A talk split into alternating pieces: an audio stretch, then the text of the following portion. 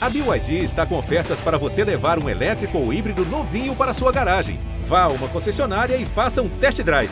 BYD, construa seus sonhos.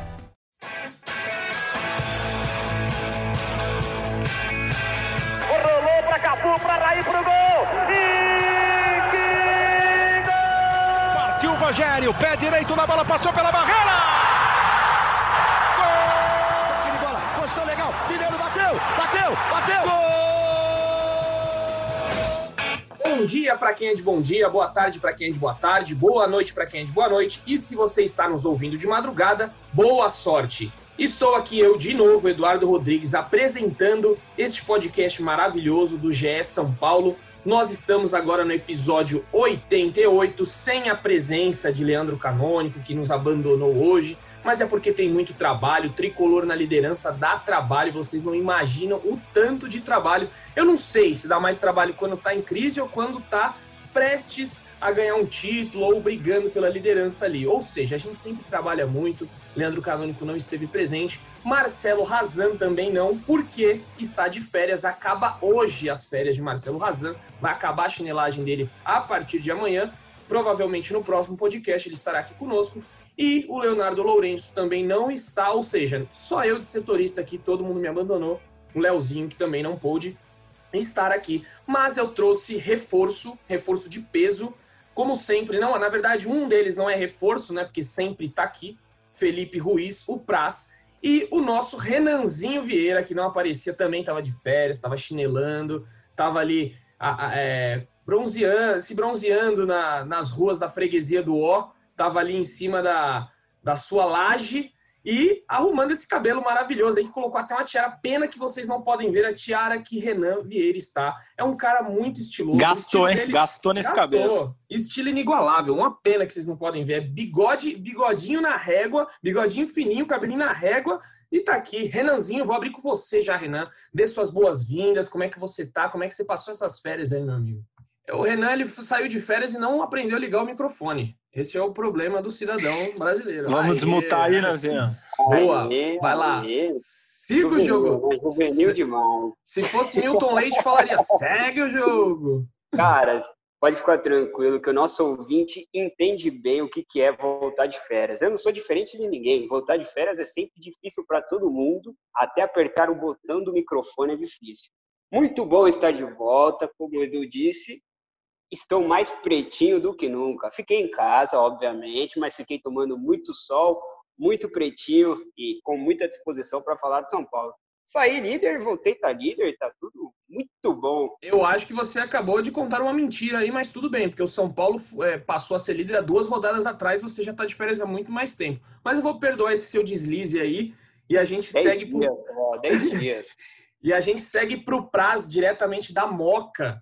Fala, meu, tudo certo? Como é que já, já emenda aí, já quero que você comente essa liderança, essa defesa da liderança do São Paulo, conseguiu a vitória sobre o esporte, contou com a ajuda aí do Atlético Mineiro, que empatou com o Internacional. Na verdade, eu havia até ontem um hashtag Somos Todos Peglo, que foi o, o marcador, quem marcou o gol do Inter. Então a galera, a torcida São Paulina ficou feliz com o Peglon. Já comenta aí a rodada, o que você viu do jogo e como é que você vê essa liderança do Tricolor. Grande, Edu. Sempre uma satisfação, diretamente da Moca, trajando a camisa do maior da Moca, né? Estou com a camisa do Juventus querida aqui. Só antes, rapidinho de falar do jogo, queria falar do Nanzinho. Ele me substituiu aqui na TV produzindo São Paulo. É, eu estava de férias em Tulum, recebia prints com aproveitamento do Renanzinho do, do, do, São Paulo, com ele e comigo. E agora eu queria devolver. O São Paulo assumiu a liderança na minha gestão, Nanzinho. Sinto te avisar, mas tudo bem. Já falei com todo mundo aqui na TV disso. Agora, vamos ao, ao, jogo, Edu. Acho que o São Paulo teve uma atuação segura. Não foi brilhante. É, o Diniz elogiou bastante o São Paulo na coletiva. Falou que, inclusive, ele considera até que foi melhor do que no jogo contra o Goiás.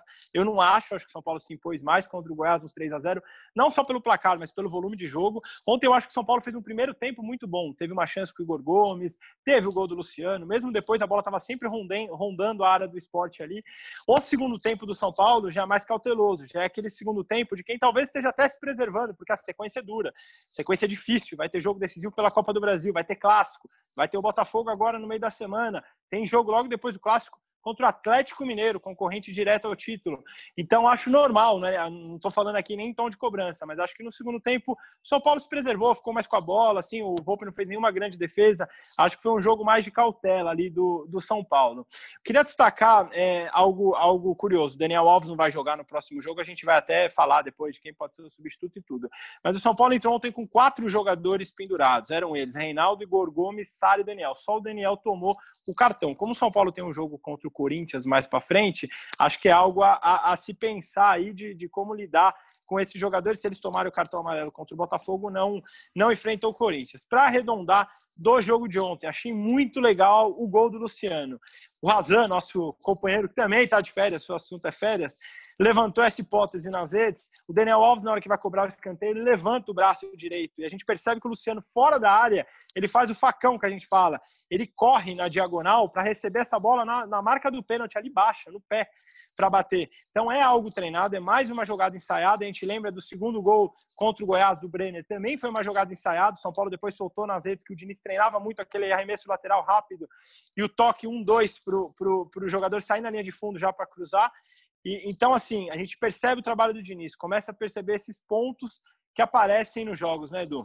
Exatamente, prazeira e não foi, não é só o trabalho como eu li até um texto do Pedrinho, muito bom esses dias, inclusive no Instagram, que ele, ele fala lá, né, que antes ele ouvia muito treino, treino é treino, jogo é guerra. Ele fala nada disso, treino é jogo e jogo é aquilo que você é, desempenhou no treino. E é perfeito. No, no, eu acho que o Pedrinho sempre umas colocações muito boas. Inclusive, o Pedrinho podia ser um convidado aqui um dia, hein?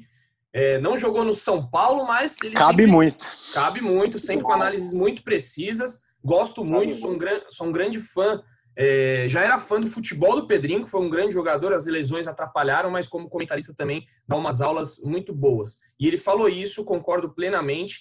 E o Diniz, já que a gente está falando e você falou dos cartões, teve até uma cena engraçada ontem, né? Que o, o, o Diniz virou para o Luciano, o Luciano tem um cartão, se ele toma mais um, ele fica pendurado, e aí ele poderia é, correr o risco de perder o jogo contra o Corinthians. E o Luciano, num clássico, é importantíssimo. Então o Diniz, todo gentil, virou para o Luciano e falou: se você tomar o cartão, você está F, e aí você aí, é, torcedor que está nos ouvindo, complete a frase, porque o, o horário não permite mas a, a viralizou essa cena. Subimos até um vídeo no GE depois que teve muitas visualizações, porque a galera gosta dessa resenha, adora a resenha, e a relação dos dois é muito boa.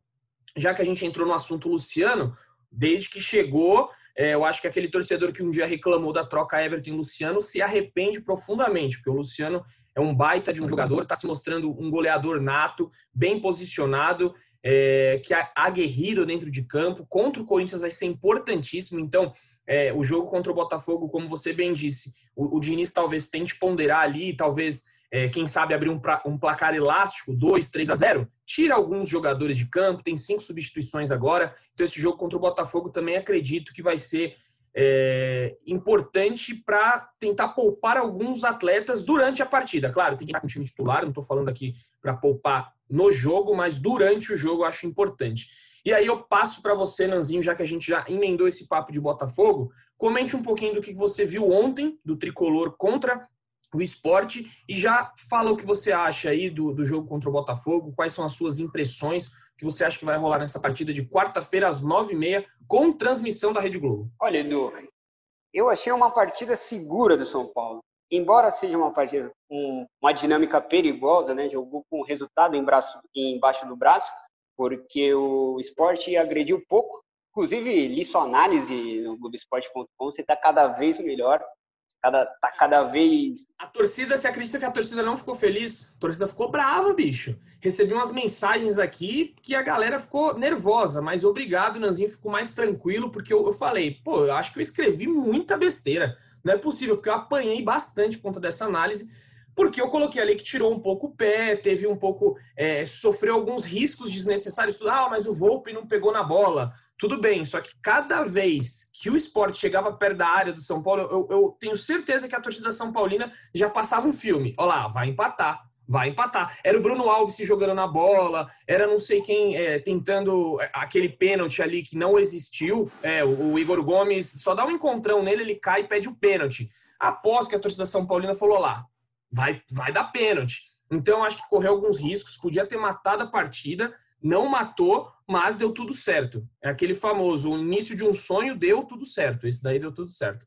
Mas enfim, obrigado, Nanzinho. Pode continuar a sua linha de raciocínio.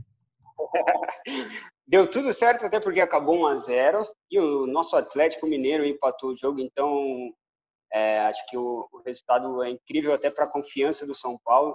É, inclusive, tem uma tese que lá, pela primeira vez o São Paulo vai enfrentar o Corinthians na Arena como favorito, é, nos seis anos de Arena. Eu acho que é a primeira vez que eu acho que o São Paulo é, está muito melhor que o Corinthians. Óbvio que isso não quer dizer nada, mas acho que esse time está confiante sim. Esse time gosta de quebrar tabu, esse time aparenta ter entendido o que é vestir a camisa do São Paulo Futebol Clube. Muito também se deve pela liderança do Daniel Alves, que cada vez mais solto no meio campo.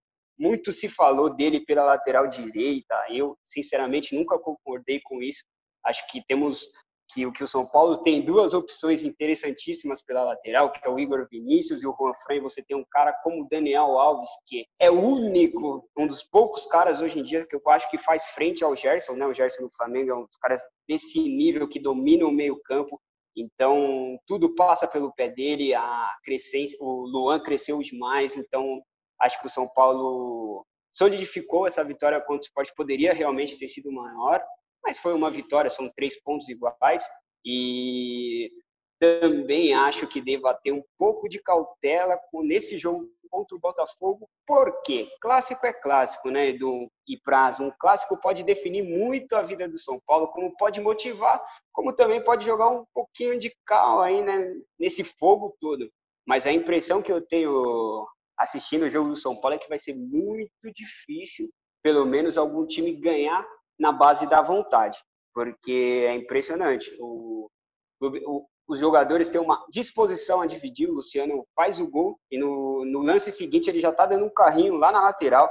Isso realmente era raro, mas acho que não será mais tão raro de ver no São Paulo. É, essa vontade aí, ela começou a aparecer. Quantas vezes a gente veio aqui nesse podcast é, para falar que os jogadores não tinham vontade, que não, não brigava pela bola, pela segunda bola, não fazia uma falta tática inúmeras vezes. Inclusive, daqui a pouco a gente vai ter uma participação aí bacana. Você, torcedor, fique ligado que é uma, é, é, é uma pessoa que vai falar é, o que vocês sentem realmente. Então, daqui a pouco, uma surpresa aí bacana para você, torcedor. E aí, aproveitando é, esse papo aí do, do próximo jogo, a gente já emenda aqui, como o Praz tinha adiantado, o Daniel Alves não vai poder jogar, levou o terceiro cartão amarelo na partida contra o esporte e aí está suspenso. E o Diniz tem algumas opções ali, né? A gente pode elencar aí o, o Tietê, pode jogar, muda um pouco o estilo de jogo do São Paulo. Vitor Bueno, o time fica mais ofensivo, perde a criatividade no meio de campo. Tem o Hernanes, que é um estilo parecido com o Daniel Alves, mas a, a, a disposição física fica muito longe. O Daniel Alves é fora da curva total e o Hernanes já não tem a capacidade física que tem o Daniel Alves. Só que os estilos, é, talvez o, a qualidade no toque de bola seja semelhante. E o Rodrigo Nestor, que eu acho muito difícil, é o, é o que corre por fora aí.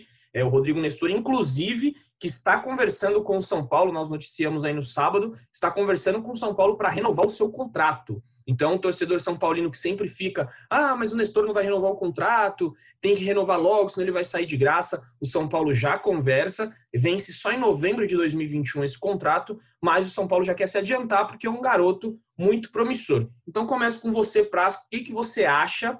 Até porque o treino hoje não teve treino tático, foi só um regenerativo para os titulares. E o Diniz vai ter só terça-feira para decidir quem entra no lugar do Daniel Alves. Se Fernando Diniz fosse Felipe Ruiz, ou ao contrário, se Felipe Ruiz fosse Fernando Diniz, o que faria?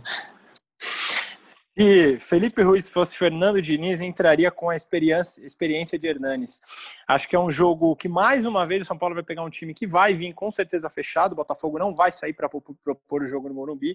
Vai fazer aquele jogo por uma bola, aquele jogo de contra-ataque.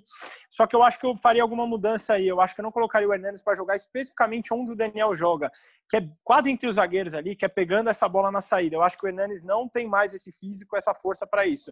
E te lembra daquele gol que o São Paulo tomou contra a LDU, que o Hernanes vai buscar a bola ali e acaba não, não, não dando certo. Acho que o Hernanes não consegue mais atuar ali. Atuou já em determinado momento da carreira, mas hoje não é a dele mais.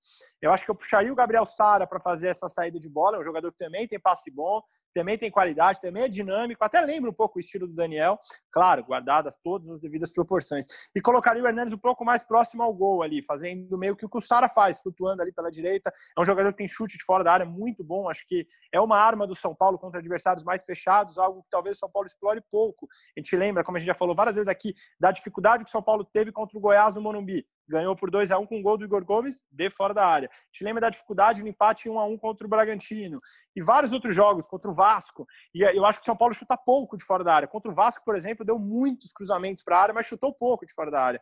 Então acho que o Hernandes ainda pode acrescentar é, esse fator aí determinante num jogo contra um time fechado. Então eu iria de Hernandes caso fosse Fernando Diniz. E você, Nanzinho? Olha, por exemplo, concordo contigo, acho o seu ponto relevante, mas ainda assim acredito que o Diniz optará por Tietê, né? Não, não, não me perguntem o porquê. Hoje não, não sou um cara que prevejo nada, mas eu tenho a sensação que parece que ele gosta um pouco do Tietchan. Então eu, eu tenho, tenho uma convicção dentro de mim. Diz que desde, desde os tempos de Aldax ele gosta um pouquinho do Tietchan. é, é, bacana nos jogos do São Paulo, né? Ontem eu teve, foi até engraçado, eu tava reparando aqui, o Caio Ribeiro perguntaram ah, quem poderia mudar, e o Caio Ribeiro falou: Ah, ele pode colocar o Tietê, o Vitor Bueno. Aí eu, eu falei, ah, mas é óbvio que ele só faz essas duas substituições. Aí, bem, passou dois minutos, eu acho que, se eu não me engano, era o Guilherme Pereira que estava na transmissão, falou: vai mudar vai entrar Tietê e Vitor Bueno. Eu falei, olha lá, não, não, não tem como, não tem como. Ele, ele adora esses dois, são as reservas. A gente pode dizer que o São Paulo tem 13 titulares, né? Que Tietê e Vitor Bueno sempre vão entrar. É incrível. Incrível, Edu. Mas também mostra como, como ele é um, é um cara que está até batendo muito nessa tecla, mas ele tem realmente tem um grupo na mão.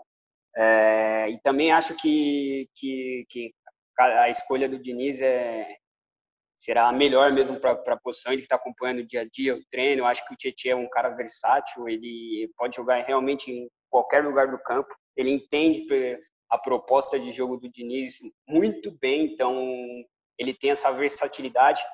É, ainda assim, acho que o Hernanes, pela condição física, eu acho que ainda é uma, seria uma aposta, né?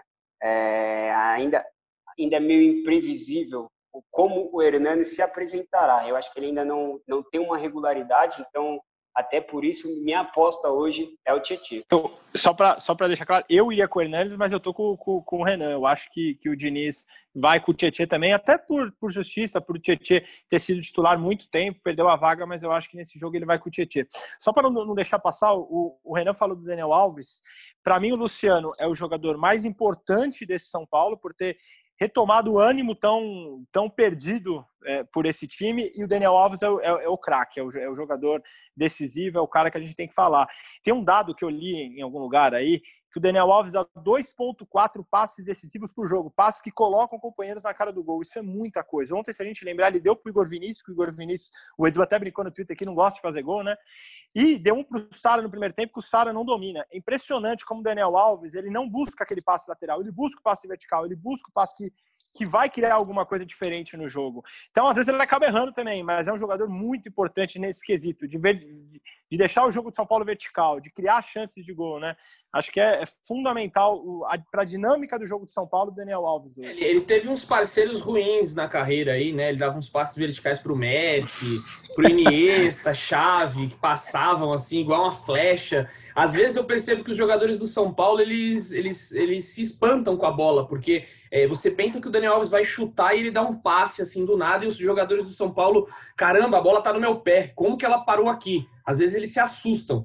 E o Igor Vinícius, cara, não dá. O Igor Vinícius tem que chutar no gol. Ontem, uma página São Paulina fez um post lá brincando, né, com o Igor Vinícius, falando que ele não gostava de fazer gol. E o Igor Vinícius curtiu a postagem. Ou seja, ele, ele sabe disso. Eu vi lá, eu curtiu. Sério. Sensacional. Ele, ele, é muito humilde, né? O Igor Vinícius, a gente que acompanhava os treinos lá, ele é um cara muito humilde, muito, muito tranquilão. E ele foi lá e curtiu a postagem, porque ele não chuta no gol. Teve o jogo contra o River Plate também. Muita gente lembrou ontem, falou: se o Igor Vinícius tivesse chutado aquela bola, talvez o São Paulo estivesse na Libertadores até hoje. Enfim. É, tem que trabalhar isso nele, que é um jogador que, que é, ele, ele é muito incisivo na área, ele entra bem na área. Só que aí chega na cara do gol, ele quer tocar sempre para o lado. Seja um pouquinho mais. É, mais.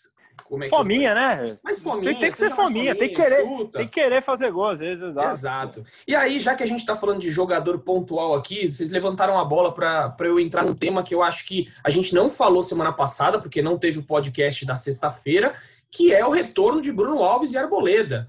O, quem diria que Bruno Alves e Arboleda voltariam ainda em 2020? Tinha gente já que especulava, torcedor aí, falando que Bruno Alves estava insatisfeito e ia sair do São Paulo, aquelas coisas de torcedor, né? Que o Arboleda também ia deixar o clube.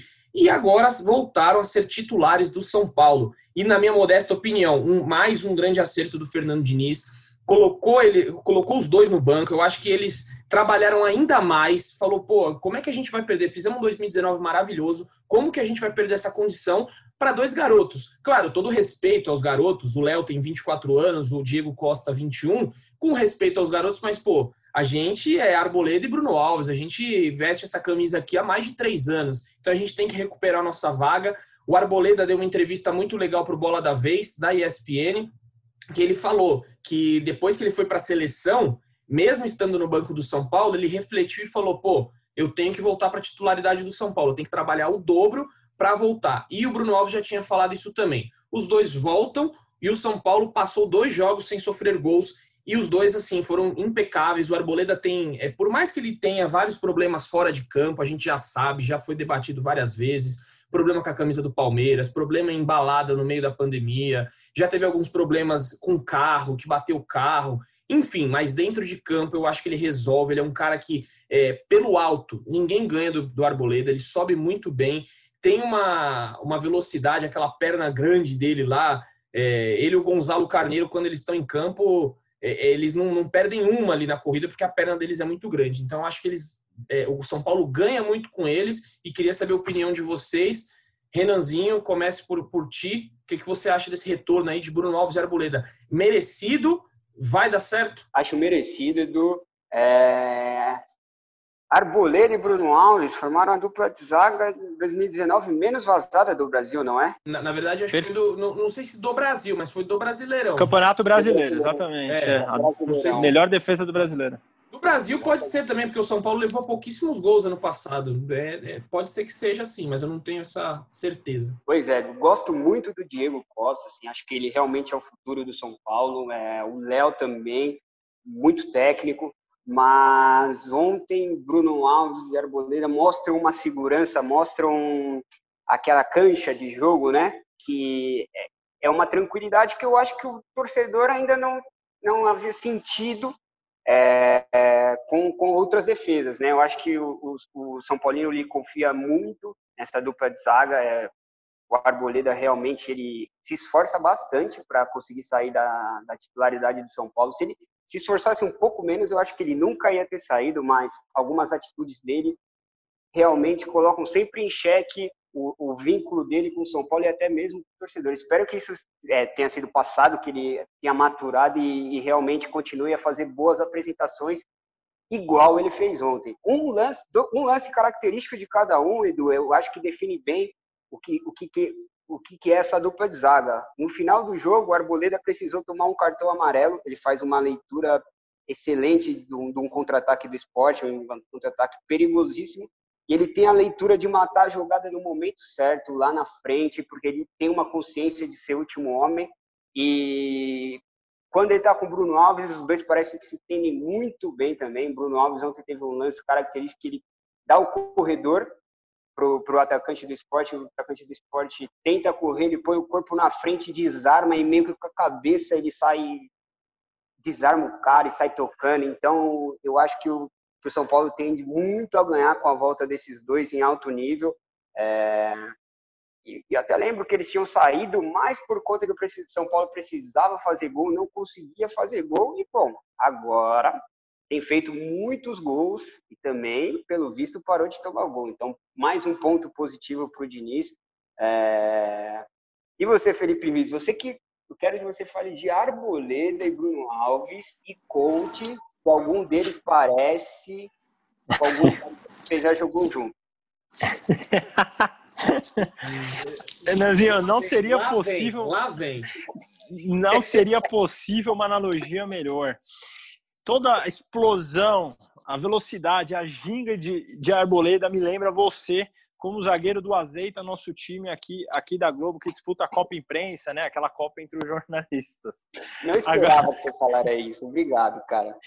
Agora, agora analisando, analisando a zaga do São Paulo, eu já até comentei aqui, já, já brinquei que para mim o Arboleda é o, é o melhor zagueiro do São Paulo, aquele possível de, de atuações mais altas assim, e o Bruno Alves é o mais regular. O Bruno Alves, ele vai sempre te entregar uma nota 6. É muito difícil o Bruno Alves te dar um jogo nota 4. Eu lembro de um que é contra o Flamengo lá pela Copa do Brasil de ida. Não lembro de outro com a camisa do São Paulo. Já o Arboleda, ele é capaz de te dar um jogo nota 9, que ele acaba com o jogo, ainda é muito bom no jogo aéreo, então faz um gol de cabeça, e ele é capaz de te dar um jogo que ele entrega numa saída de bola, porque às vezes ele tem um excesso de confiança. Então acho que são personalidades diferentes. O Bruno, ele é regular, e o Arboleda, ele é aquele cara que você tem que conversar mais. Agora, uma informação, eu, eu conversei com algumas pessoas de São Paulo, e o Diniz conversou muito com o Arboleda para ele voltar ao time titular. Mas muito, muito mesmo. Viralizou uma foto que o Edu postou até, do Diniz conversando com os quatro zagueiros do São Paulo hoje, Léo, Arboleda, Bruno e Diego, e ali ele estava explicando que confia em todos eles e tudo mais. Com o Arboleda especificamente, foi uma conversa só. Ele falou muito com o Arboleda, falou que confia no jogador, que sabe do potencial dele, mas que quer ver entrega em, em, em treino, quer ver entrega em jogo. Ele cobrou o Arboleda dos lançamentos que o Arboleda, que o Arboleda fazia muito, e que você pode ver que ele tem feito menos esse jogo contra o esporte, ele já não tentou aqueles lançamentos longos, porque não é do São Paulo. São Paulo não tem um velocista, não tem mais um Antônio, um jogador rápido. Então São Paulo tem que sair tocando de pé em pé. E, e, foi uma cobrança do Diniz ao Arboleda, teve uma conversa muito séria com ele, e o Arboleda voltou e assim, fez bons jogos. Contra o Bahia jogou bem, contra o Goiás jogou bem, e mais uma vez fez a terceira partida boa seguida contra o esporte. Então acho que o São Paulo está muito bem servido na zaga, e acho que realmente a melhor dupla é Bruno Alves e Arboleda. O Edu brincou, né? Falou, pô, os dois, os dois são moleques. Já pensou se os, o Bruno Alves e Arboleda tivessem roído o osso na fase ruim, sofrido, agora que o time tem uma chance maior de ser campeão, tá bem? Eles não tivessem no time, não, não, não pegassem o título ali, tivessem no banco. Então acho que os dois pensaram isso na cabeça ali e começaram a trabalhar muito mais, mais sério ali para voltarem à titularidade, né? E tem uma outra coisa, é, é a humildade que os dois tiveram de quando estavam no banco, eles passavam instruções para o Léo e para o Bruno para o Diego Costa sem problema nenhum. Diversas vezes a São Paulo TV postou vídeos de bastidores dentro do vestiário, o Bruno Alves conversando com o Diego Costa, o Arboleda passando instruções para o Léo ou vice-versa, o Bruno às vezes para o Léo, o Arboleda para o Diego Costa, enfim. É, rolou uma parceria muito legal dos zagueiros. É, até o Seleção Sport TV hoje, quem assistiu aí, que daqui a pouco é, tem um tema que foi dito lá que a gente vai falar daqui a pouco. Você, torcedor São Paulo, deve estar ansioso por isso. Mas antes desse tema, é, falaram de, do tanto de duplas de zaga que o São Paulo teve, né? E, é, por exemplo, teve, vou lembrar de cabeça aqui, vamos tentar. Teve Bruno Alves e Arboleda, começou com essa, mudou para Diego Costa e Léo. É, depois sai o Léo entre o Bruno Alves, então Diego e Bruno Alves. Posteriormente, teve jogo que jogou o Léo e o Arboleda, que foi o jogo contra o Bahia. E depois retorna é, essa zaga Bruno Alves e Arboleda. Eu acho que só não jogou Bruno Alves e Léo. De resto, teve todas as outras combinações. E o time mantém a mesma pegada. Isso que é, que é o interessante. Conseguiu fazer. E aí tem um cara que eu preciso comentar aqui, que para mim é o, é o melhor jogador do São Paulo hoje. É o Nanzinho já fez ali o L, mas não é a comemoração do Anthony, torcedor. Que o Anthony fazia aqui o L para comemorar, mas é o Luan. Já que você fez o L, Renanzinho, disserte sobre Luan, este volantaço que vai se mostrando, para mim, um dos melhores jogadores do São Paulo. Olha, Edu, para eu falar do Luan, vou fazer uma confissão. Luan, ele é. Eu conheço ele há muito tempo, porque ele é primo de um amigo pessoal, então acompanho ele desde Cotia e eu sempre achei um baita jogador um baita jogador em termos de explosão física, né? Ele parece um mini touro. O que ele não tem de tamanho, ele tem de força física. Ele está em todo lugar do campo, naquela corridinha dele tradicional, uma corridinha diferente, né? Mas que é muito efetiva. A quantidade de, de roubadas de bola, né? Que ele que ele consegue interceptar e a, a capacidade dele de fazer uma leitura de onde ele precisa fazer uma sobra, onde ele precisa estar posicionado porque um lateral subiu ou um meio-campista largou.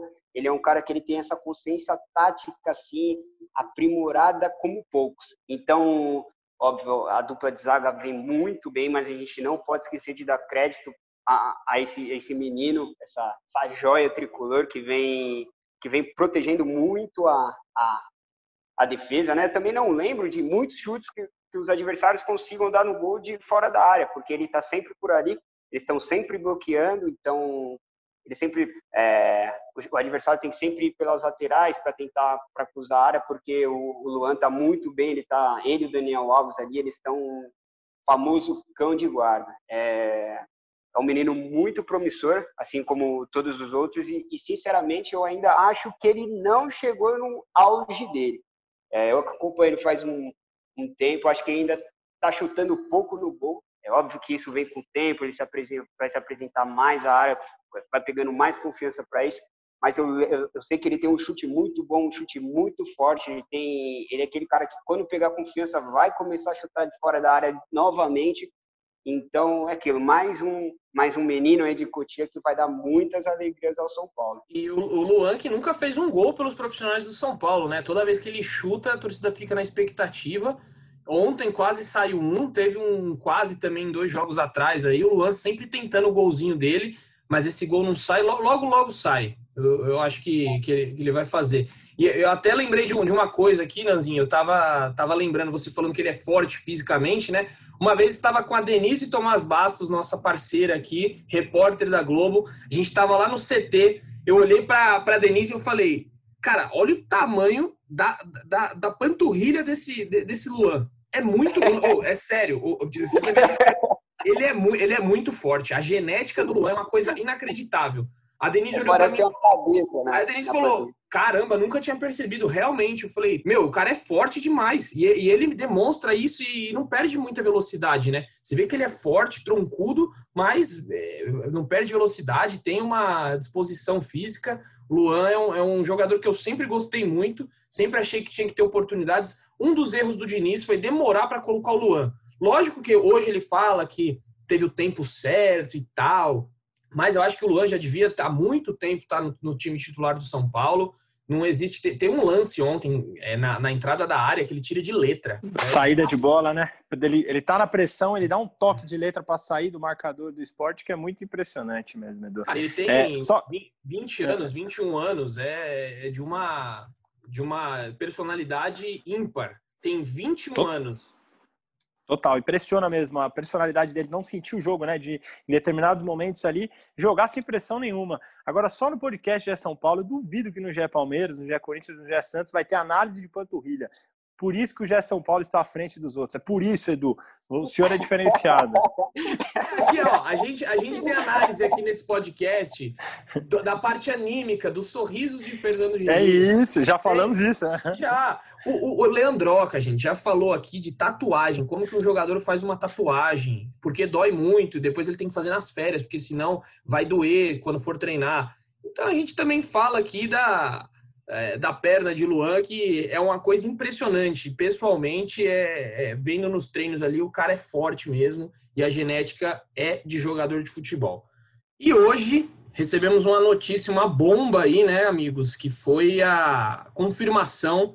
André Rizek no Seleção Sport TV confirmou que Murici Ramalho deixa a Rede Globo. Perdemos o nosso guerreiro Murici Ramalho. A gente entrevistou ele recentemente aí para falar do, do da, da, vida dele no São Paulo, os títulos importantes.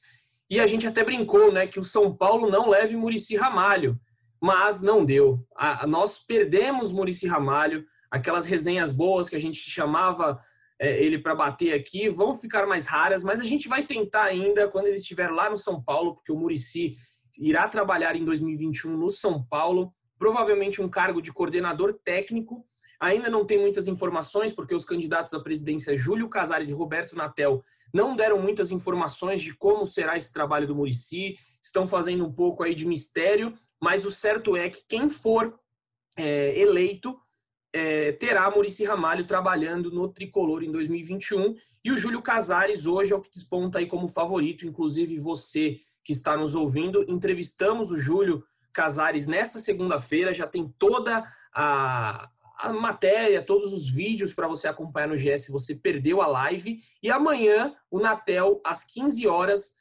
também será entrevistado, terá uma live com Roberto Natel. Nós perguntamos para o Júlio Casares sobre o Murici Ramalho hoje e ele desconversou um pouco, disse que não é, falou que se for, for eleito ele vai ligar para o Murici, vai sim oferecer um cargo, mas a gente já sabe que já rolou esse papo, já com certeza o Murici não ia pedir demissão da Globo se não tivesse com algo já certo, né? Você não vai é, deixar um emprego sem ter um outro na mão é, a não ser que você esteja muito infeliz no seu local de trabalho, coisa que eu acho que não era o, o fato do Murici. Ele estava muito bem aqui conosco, inclusive brilhando nos seus comentários.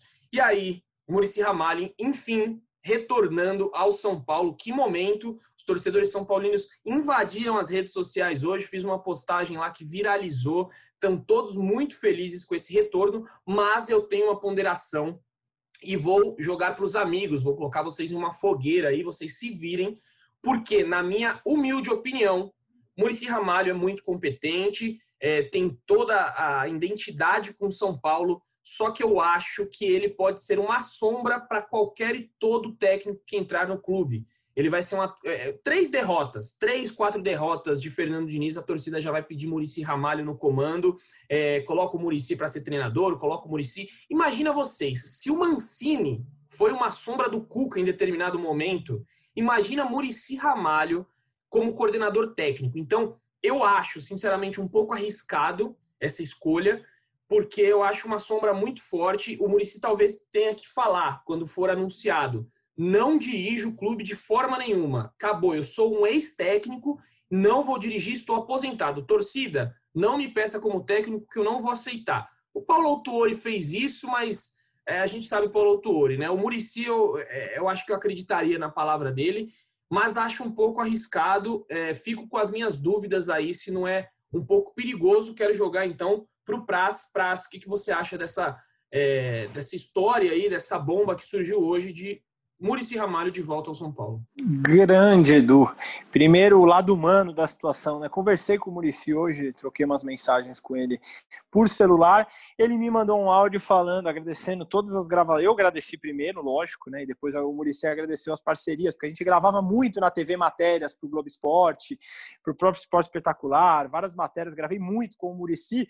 E gravamos muito, muitos podcasts aqui, já participou algumas vezes também. Então ele agradeceu as parcerias, falou do podcast, falou que aquele último que a gente fez foi muito legal. É, ele falou sobre as viagens, ele falou que a TV fazia com que ele viajasse muito. É, não agora nesse momento de pandemia, evidentemente, mas vai acabar uma hora, vai acabar. Provavelmente o ano que vem já a gente já consiga fazer viagens do meio para o final do ano que vem.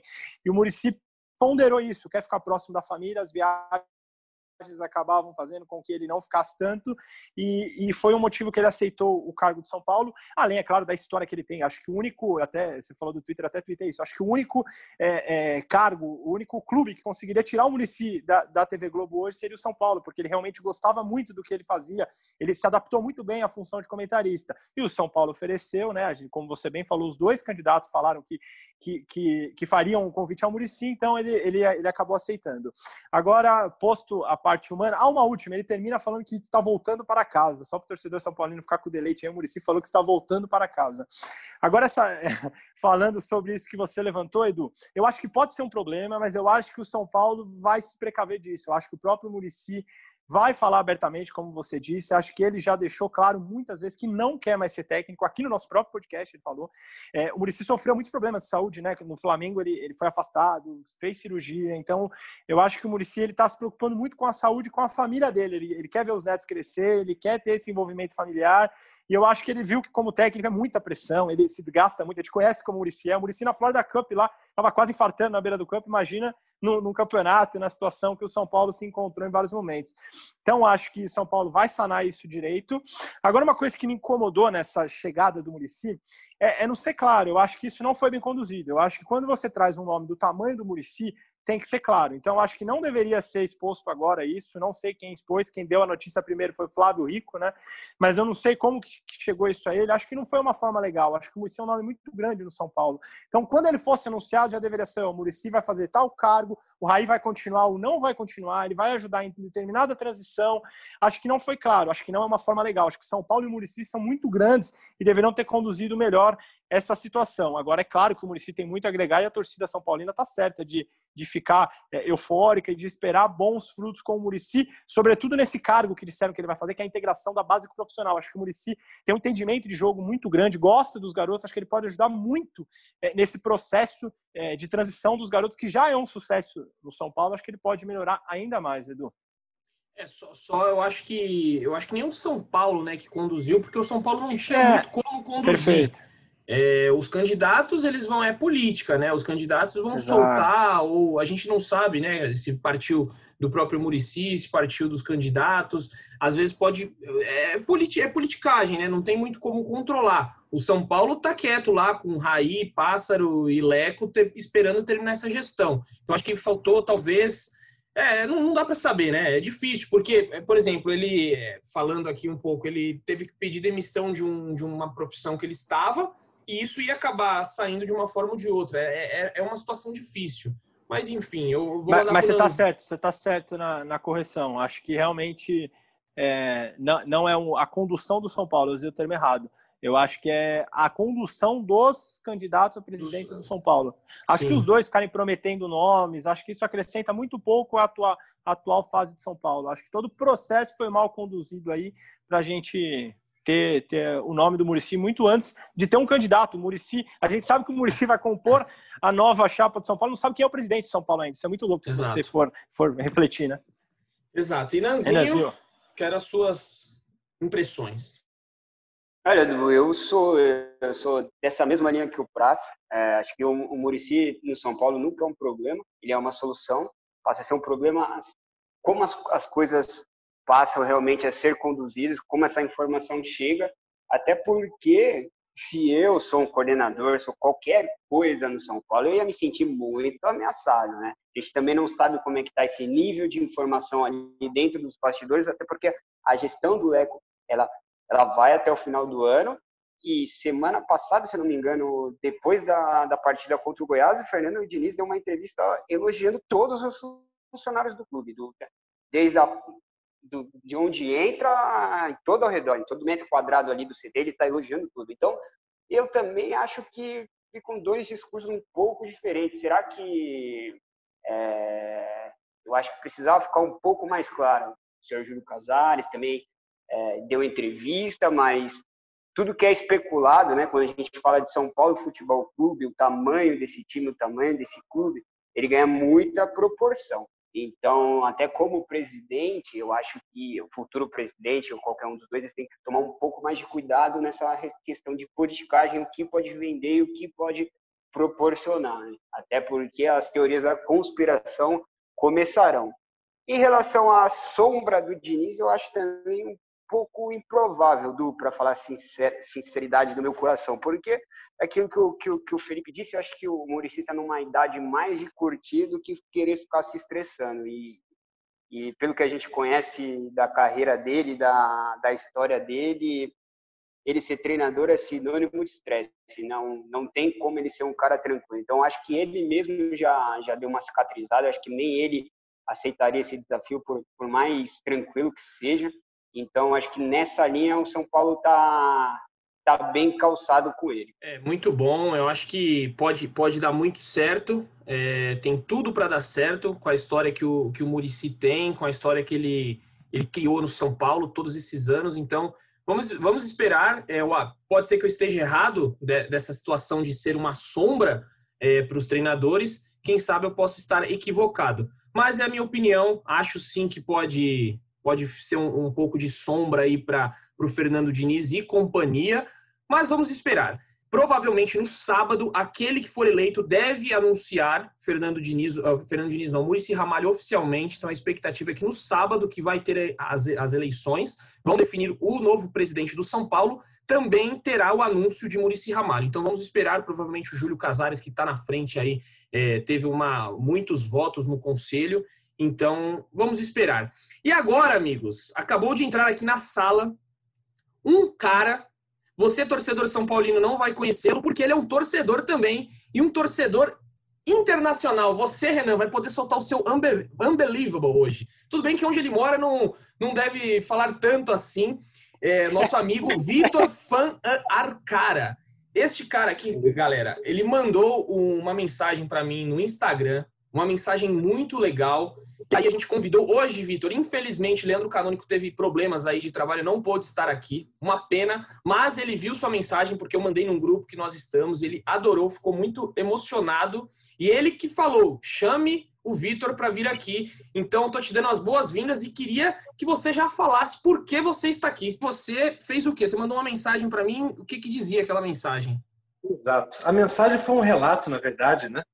Um relato de, de meia-culpa, né? Porque eu acompanho vocês desde o, desde o começo e, e, e acompanho desde o início do período do Fernando Diniz como técnico eu fiquei, desde o primeiro dia, já xinguei horrores, né? Já, como bom torcedor São Paulino, esperava alguém um pouco mais, com menos ideia e mais resultado, né? Como muito a torcida do São Paulino espera.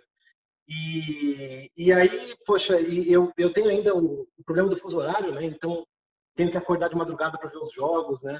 Até trabalho num, num turno de tarde para poder ver os jogos de madrugada tranquilo. E, e aí o problema é que acordar, imagina, acordar de madrugada para ver São Paulo e Tragédias 2 a 0 é complicado. Para dormir depois é complicado.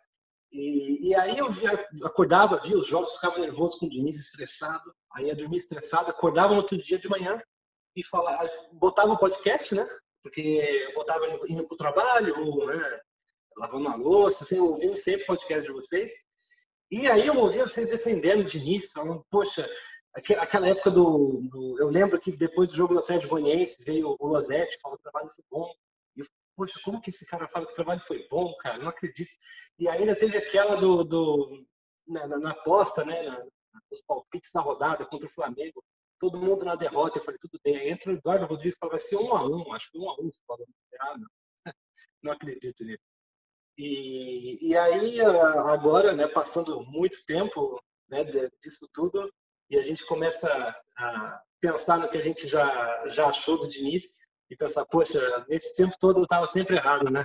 Olha aí, então esse relato do Vitor deve ser o relato de mais da metade dos torcedores do São Paulo. Se fizesse uma fila no Morumbi para pedir desculpa para o Fernando Diniz, não ia caber em volta do estádio. Eu tenho certeza absoluta. Ia ter que pegar dois morumbis ali, três morumbis, para pedir desculpa para o Fernando Diniz. E a gente também muitas vezes foi duro aqui com o Fernando Diniz. Teve. A, muita gente fala passar pano, mas é porque também a gente analisa é, o trabalho, no, vendo os, os, treinos, vendo a pessoa Fernando Diniz, e claro, o torcedor vai ser passional. Mas o relato do Vitor foi muito legal porque é, foi um sentimento ali de diversos torcedores e a gente falou, pô, isso tem que ser dito, tem que ser. É, o Vitor tem que a, a, participar para falar que um dia esteve equivocado sobre Fernando Diniz. Era aquela fora Diniz e depois estamos fechados com o Diniz. Hoje você está fechado com o Diniz. Hoje eu estou feliz, eu estou fechado com o São Paulo Diniz. é isso. Então, acabou aquela história de Rogério Senna, acabou aquela história de trocar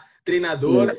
E já que você está aqui, eu vou soltar para os amigos aqui a, a, a questão, para a gente encerrar o nosso programa aqui com chave de ouro com a primeira participação, acho que é a primeira participação ao vivo, assim, de um torcedor. A gente já colocou áudios, já colocou mensagem, então Vitor, no episódio 88, é o primeiro, e lá de Grenoble. Na verdade, é, você falou que é uma cidade perto de Grenoble, né? Não é Grenoble? É, se chama, é, chama Bourgoin-Jallieu.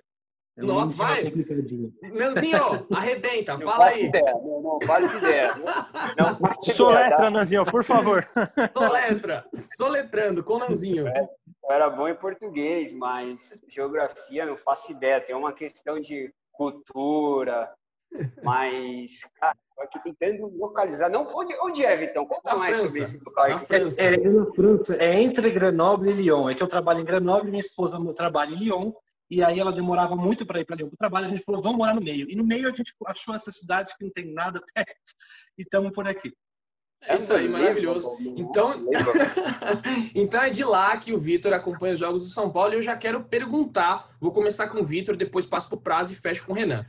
O São Paulo, pesado esse palpite aqui, será campeão da Copa do Brasil ou campeão do Brasileiro ou não será campeão de nada? Você, Vitor. Botar, eu, eu, gosto de botar a galera enrascada aqui.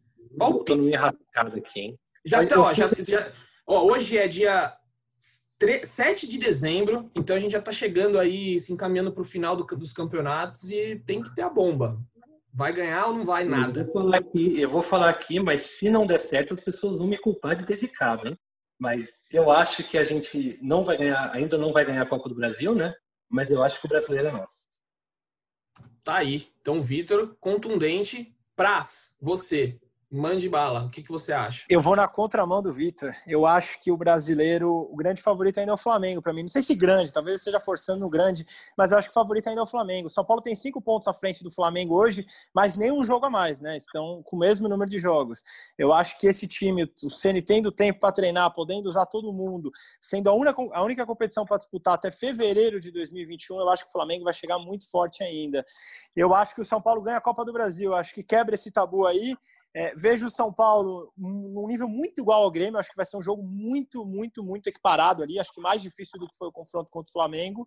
E, mas acho que o São Paulo tem condições de levar a Copa do Brasil, até por estar a quatro jogos do título. Nanzinho? Ah, eu gosto de ter um palpite único, né? Eu acho que ganha os dois, para falar a realidade. Acho que o São Paulo vem forte em tudo. Já o oh. otimismo aí, otimista um cara otimista. E antes que a galera comece, ah, não, Zico, não, eu não jogo. Né? A galera tá treinando. Eu acho que, é, que até fica ruim, você desmerece o trabalho de uma pessoa que tá lá treinando todo dia, fazendo, chutando fundamento, para depois colocar a culpa num palpite da derrota. Então, como eu não jogo, eu acho que vai vencer as duas. São Paulo cresceu no momento certo, acho que o time pegou confiança, então acho que vem forte. Olha, se Fernando Diniz for campeão da Copa do Brasil e do Brasileiro, aí a gente vai ter que fazer uma fila não vai ter Morumbi para fazer fila para pedir desculpa pro Fernando Diniz. Nunca criticamos. Nunca. Aí vai ser uma loucura. Jamais. O Vitor vem, o Vitor vem de Grenoble pro Brasil de joelho se acontecer isso. Meu filho, meu filho vai chamar Fernando se acontecer isso. Muito bom. Muito bom. É isso, galera. Então, eu não vou dar, eu vou, vou me livrar dessa daqui, porque eu tô apresentando hoje, já que o Leandroca não tá, então eu deixei só na mão de vocês. Não vou dar meu palpite aqui. Deixa para uma próxima que eu dou meu palpite. Só queria botar vocês em rascada mesmo. Vitor, Obrigado por ter aceitado participar aí. A gente ficou muito feliz com o seu relato. Continue acompanhando o GE São Paulo sempre. Divulga para os amigos aí na França. Mesmo se não entender o português, coloca eles para escutar lá que é, de vez em quando tem, tem um violão, tem um negócio diferente aqui. Beleza, Vitor? Obrigado mesmo pela sua participação. Obrigado a vocês pelo convite aí. Vou botar o pessoal para ouvir o Narrazan aqui. E... Razan está, está de volta, está de volta amanhã. O Razan estava de férias, então na Razan voltará aí durante essa semana. Beleza, amigos? Agradeço aí, Nanzinho, suas considerações finais. Olha, Edu, muito bom participar desse podcast. Me sinto em casa, sempre aqui, hoje mais do que nunca ainda. Prazo ser amigos pessoais. Vitão agora, direto de. Ah, como é que é, Vitão? Pode falar Grenoble, mas a cidade é Bourgoin-Jallieu. É Exatamente. É isso aí, como vocês escutaram. Que cidade maravilhosa. Tem o Vitão lá, tricolor, representando a, a nação lá. Então já tem um abraço aí para a galera da França, que já esqueci o nome de novo. Então Espero estar nas próximas, Edu. Até, até mais, galera. Praz, meu, meu querido Praz, suas considerações finais e obrigado aí mais uma vez. Sempre uma satisfação enorme, Edu. Eu sempre falo que o maior patrimônio de todo o clube é a torcida e o Vitor está provando isso aqui, né? A quantidade de torcedores são paulinos que acompanham o São Paulo ao redor do mundo. A gente já gravou com uma torcida organizada do São Paulo na Austrália. Então, assim, é, todo e qualquer clube tem que pensar que seu maior patrimônio é a torcida sempre. O que os torcedores fazem para acompanhar o time, seja aqui no Brasil, seja em qualquer lugar do mundo, é muito grande e tem que ser valorizado. Parabéns, Vitor. Obrigado pela participação aí. E você falou da Austrália, já teve a brincadeira. Na Austrália, Fernando Diniz já foi demitido pelo São Paulo. Agora é na Austrália, Fernando Diniz já é amado pela torcida do São Paulo. Tem isso. É assim que nós terminamos, galera, com o São Paulo na liderança, quatro pontos de vantagem para o Atlético Mineiro. Pode perder mais um jogo ainda que continua com a gordurinha aí na liderança. São Paulo muito bem. Vamos ver os próximos capítulos. Joga contra o Botafogo quarta. No final de semana já tem o Corinthians. O São Paulo pode abrir uma grande vantagem, segundo o PVC, jamais retirada nos pontos corridos do Brasileirão. Então, São Paulo com tudo aí. E a gente agradece mais uma vez o, Vitor. Manda um abraço para a torcida do São Paulo pelo mundo todo e pelo Brasil, que tem, temos grandes ouvintes. E é isso, galera. Como diz Leandro Canônico, um beijo no coração e um abraço na alma de cada um de vocês.